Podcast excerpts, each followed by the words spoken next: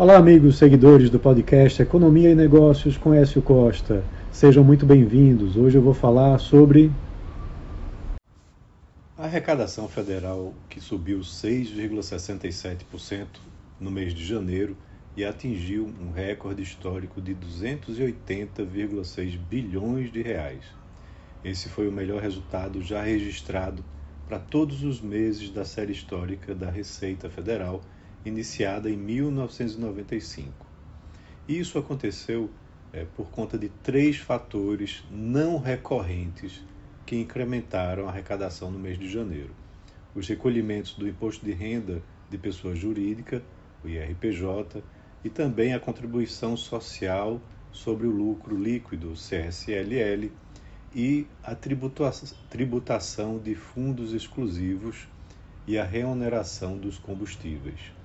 É, então, esses dados eles mostram que, no caso da tributação de fundos exclusivos, né, que são chamados os fundos dos super ricos, teve um incremento de 4,1 bilhões de reais no mês de janeiro.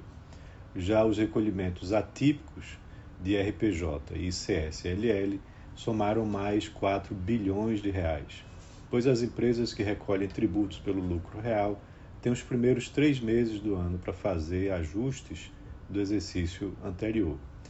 E os combustíveis também contribuíram, porque tiveram o processo de reoneração de PIS/COFINS concluído em janeiro. Só que os efeitos da retomada da tributação serão sentidos com mais intensidade agora em fevereiro. O desempenho da atividade econômica do mês também impulsionou a arrecadação, com destaque para o aumento da massa salarial de dezembro, que impactou no mês de janeiro.